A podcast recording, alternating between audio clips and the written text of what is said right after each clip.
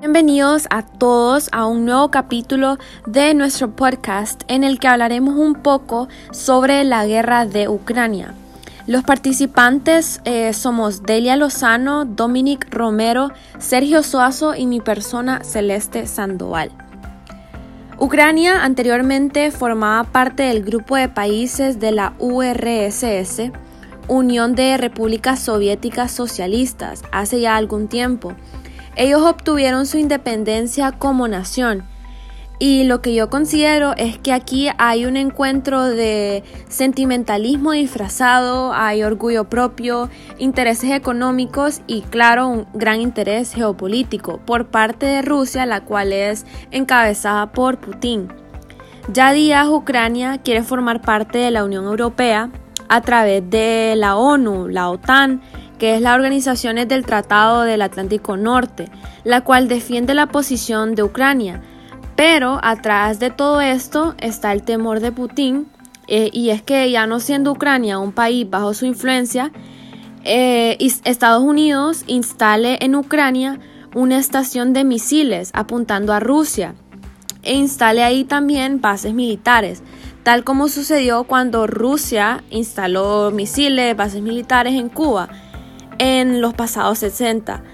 Putin quiere disfrazar este temor y darle una justificación geopolítica, diciendo que Ucrania ha sido ancestralmente un aliado y con costumbres similares a ellos. Aparte de eso, en el campo económico, Ucrania tiene mucha riqueza en recursos naturales, desde petróleo, uranio y otros minerales importantísimos, así como también una gran riqueza en tierras fértiles, pero en lo personal yo considero que lo más importante para Putin es evitar esa posibilidad de que Estados Unidos le ponga armamento nuclear al lado, es decir, en Ucrania. Hay una cosa bien clara, la guerra nadie la quiere, ni en Rusia. Pienso que si Rusia no sale de Ucrania, ese conflicto va a lo largo va a convertirse en una guerrilla urbana en Ucrania para sacar claro a los rusos de su territorio. ¿Y cuándo fue que inició esta invasión?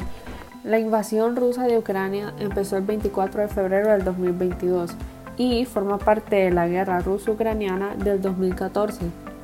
Algunas fuentes aseguran que es el mayor ataque militar desde la Segunda Guerra Mundial.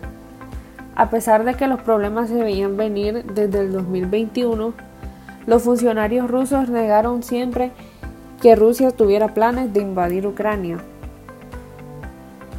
Hasta que el 24 de febrero del 2022, Putin anunció una operación militar especial en territorio de Donetsk y Lugansk. Los misiles comenzaron a impactar en lugares de Ucrania, incluida la capital.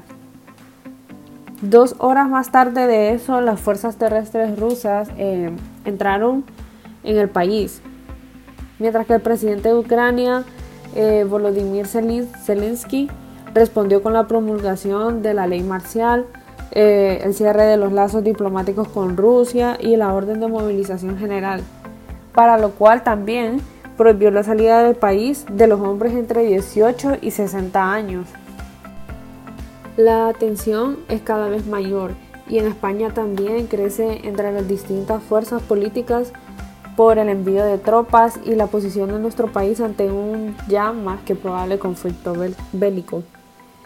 Em, en cuanto a Rusia, ha llegado a amenazar con cortar el gas natural a los países europeos que se posicionen en contra, teniendo también en cuenta que el 40% del gas natural procede de Rusia. Ahora, si enfocamos este tema en la ética, ¿cómo podemos relacionarlo?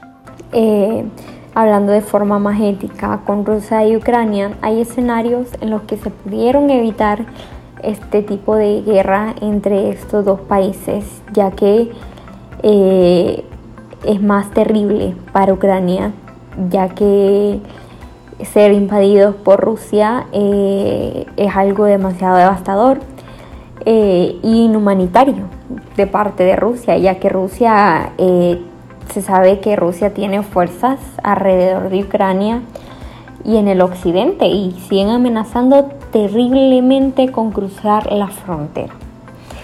Entonces, lo que hacen las Naciones Unidas es hablar con diplomacia. ¿De qué es esto? Ellos les están dando una vía de salida en que ambos bandos puedan salirse sin caminar a la guerra. Esto podría ser persuadiendo al presidente Putin para que pueda retroceder. De esta forma, eh, superará eh, lo que está pasando, ya que imagínense las bajas humanas, la sensación de la economía que está recibiendo ahorita Rusia, ya que los diplomáticos retroceden en, en, el impacto, en el impacto que esto tiene. Miles de militares que están en el campo de batalla, entre ellos hay más en el occidente, ya que esto insurge a los militares a entrar a Ucrania y como saben ese conflicto ha venido desde años atrás, apantallando una guerra que ahorita podría ser la más costosa. ¿Por qué? Porque venimos de una pandemia, de una pandemia y venir a meterse a una guerra significa un costo, un apoyo interno que Rusia puede que tenga pero este es amenazado por otras potencias mundiales. Bajo, bajo esta perspectiva, puede que Putin reclame una victoria diplomática eh, o puede que esté dispuesto a responder de forma no tan pasiva. Entonces el presidente ruso puede finalmente decir que ha capturado la atención del mundo, ya que los líderes abordan con preocupación de la seguridad de los, eh, de los ciudadanos de Ucrania, que tienen dificultades al, al crimen de la guerra.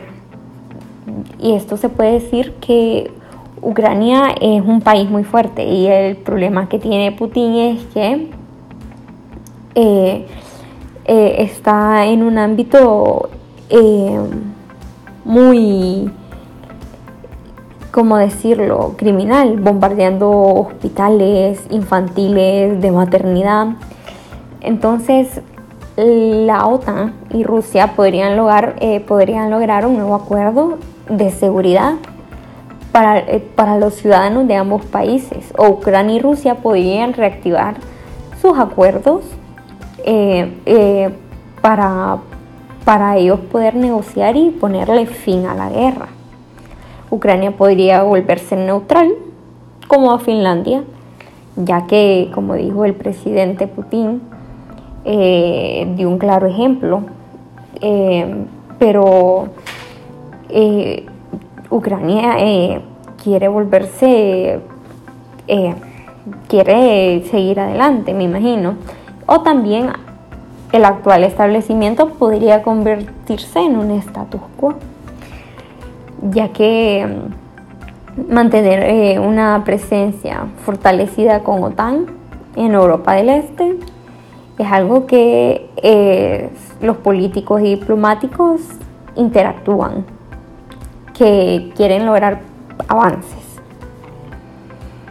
Entonces, cuando cuando estos dos países quieran hablar y implica el compromiso de los dos presidentes para que le puedan poner un acuerdo abiertamente a, a una solución diplomática. Ahora, Sergio, ¿te gustaría comentarnos un poco sobre la justicia y cómo esto se desenvuelve? En la doctrina tradicional sobre la guerra justa, el agresor para ser legítimo debe tener una razonable expectativa de éxito. Además, debe luchar por una causa justa, por ejemplo, la legítima defensa frente a una previa amenaza o ataque ilegítimo. Pocos dudan de que la invasión de Rusia a Ucrania es un acto contrario al derecho internacional de acuerdo con la Carta de Naciones Unidas y también con al ilus ad bellum o derecho a la guerra.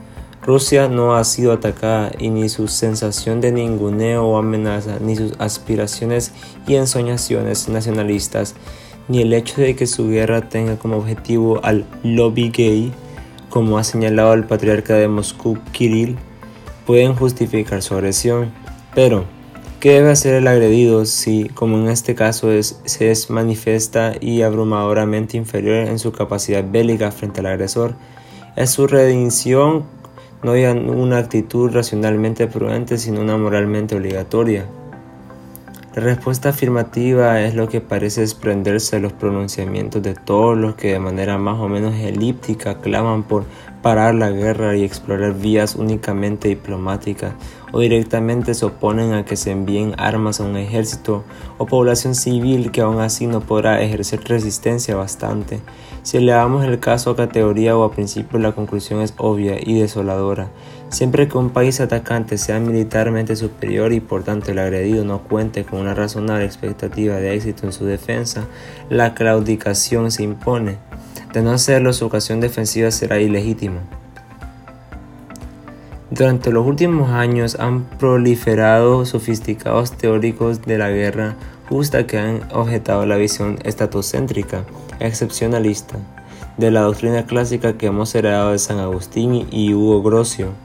De acuerdo con ella, los estados deberían satisfacer una serie de requisitos para guerrear, los que corresponden las ius ad bellum, que la guerra la declare la autoridad legítima que sea necesaria, entre otras exigencias. Pero una vez el conflicto había estallado también debían observarse ciertas reglas, proporcionalidad, discriminación entre combatientes y no combatientes, etc., para que las acciones armadas durante la guerra fueran legítimas. El llamado ius in bellum o derecho en la guerra, con ello se propone la igualdad de los combatientes. Ambos tienen permiso para agredirse mutuamente y la posibilidad de que una guerra se cometan crímenes en cuanto a lo primero, los soldados rusos y ucranianos se pueden matar entre sí, pero atacar a la población civil o librar combates desproporcionados incluso para defenderse de un agresor injusto está prohibido. Los convenios de Ginebra vigentes pero frecuentemente violados son expresión de todo ello. Y bueno, de parte de todos, muchas gracias por su atención. Esperamos que cada uno de nuestros comentarios haya enriquecido un poco su conocimiento sobre la guerra en Ucrania. Y pues nada más, los esperamos en nuestro próximo capítulo. Gracias.